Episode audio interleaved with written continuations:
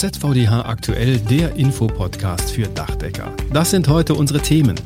Der ZVDH hat den Rahmenvertrag mit der Gesellschaft für Bioanalytik erweitert. Dort können Dachdeckerbetriebe sogenannte Beprobungsnachweise bekommen. Wichtige Infos dazu in dieser Podcast-Folge. Wir sprechen über den Kongress des Bundesverbandes Gebäudegrün, der Ende November zum Thema Dach- und Fassadenbegrünung stattfindet. Und es geht um nicht immer seriöse Ortungsdienste für verloren gegangene Handys und Tablets. Und damit herzlich willkommen zu dieser Ausgabe von ZVDH aktuell. Ich bin Wolfgang Schmitz und schön, dass Sie auch dabei sind. Bei Dach- und Gebäudesanierungen haben es Dachdecker mit Abfallmaterial zu tun, das mit unterschiedlichen Schadstoffen belastet sein kann. Um alle Beteiligten am Bau angemessen zu schützen und später eine sachgerechte Entsorgung zu ermöglichen, fordern Arbeitssicherheit und Entsorgungsbetriebe sogenannte Beprobungsnachweise. Arbeitssicherheit macht eine Beprobung zum Beispiel bei Asbestverdacht erforderlich. Die Entsorgungsbetriebe fordern Beprobungsnachweise mittlerweile fast immer. 2019 hat der ZVDH deswegen einen Rahmenvertrag mit der Gesellschaft für Bioanalytik GBA abgeschlossen für die Beprobung verschiedenster Materialien.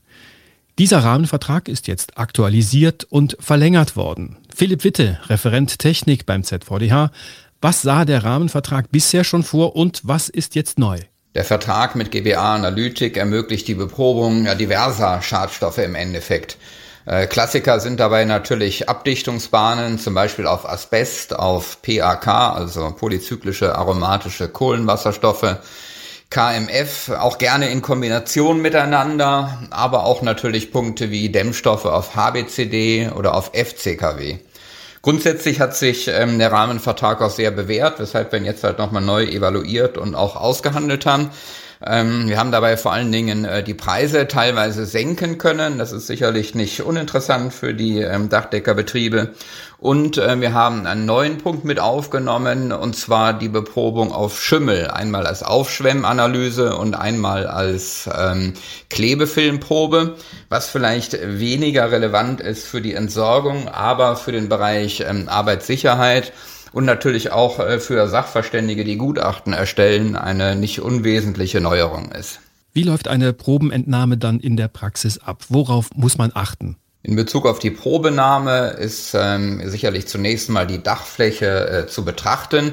Wir empfehlen dafür eine gewisse grobe Skizze des zu beprobenden Daches anzufertigen.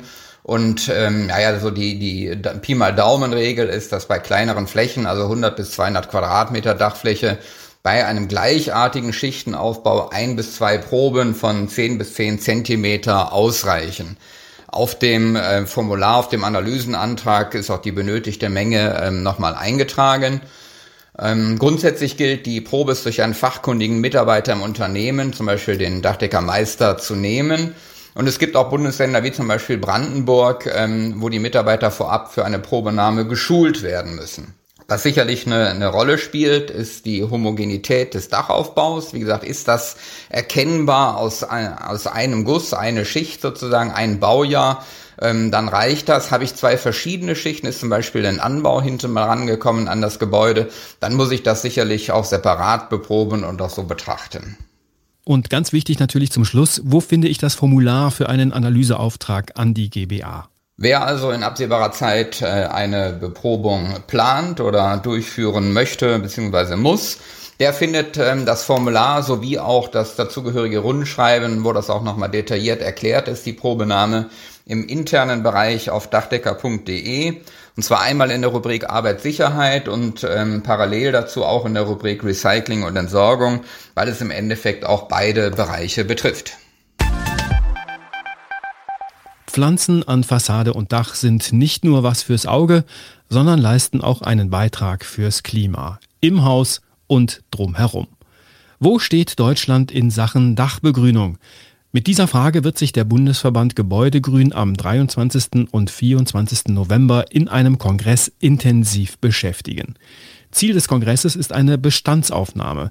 Es soll ein Fazit gezogen werden zum Stand von Dach- und Fassadenbegrünungen in Deutschland. Daraus sollen dann zukünftige Ausrichtungen und Handlungsempfehlungen abgeleitet werden.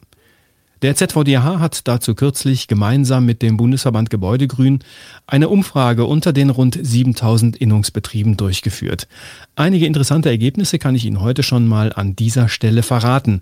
Es hat sich nämlich gezeigt, dass im vergangenen Jahr 2020 rund 60 Prozent der Betriebe von einem Quadratmeter bis zu 5000 Quadratmeter Dachfläche begrünt haben.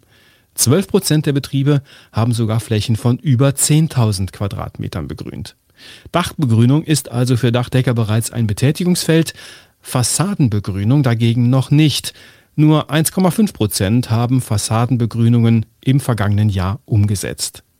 Aber den Antworten aus der Umfrage ist zu entnehmen, dass der ein oder andere Dachdecker das durchaus auch als interessantes Betätigungsfeld sieht. Spannend wird es bei der Frage, in welchen Bereichen mehr Informationen gewünscht sind. Über die Hälfte wünschen sich mehr Infos zu Vorteilen und Wirkungsweisen sowie konkrete Praxisbeispiele. Für 70 Prozent ist vor allem zusätzliches technisches Wissen wichtig. Und genau deshalb ist ein solcher Kongress, bei dem alle am Gründach Beteiligten zusammenkommen, wichtig. Zum Thema Dachdecker als Dachbegrüner wird übrigens ZVDH-Vizepräsident Mike Schilling auf dem Kongress sprechen und dabei noch weitere Ergebnisse der Umfrage vorstellen. Der ZVDH und der Bundesverband Gebäudegrün sind ja in diesem Jahr eine Kooperation eingegangen, und zwar eine, die nicht nur auf dem Papier steht. Denn neben der besagten Umfrage wurden gemeinsam die Wahlprüfsteine für den Klimaschutz formuliert.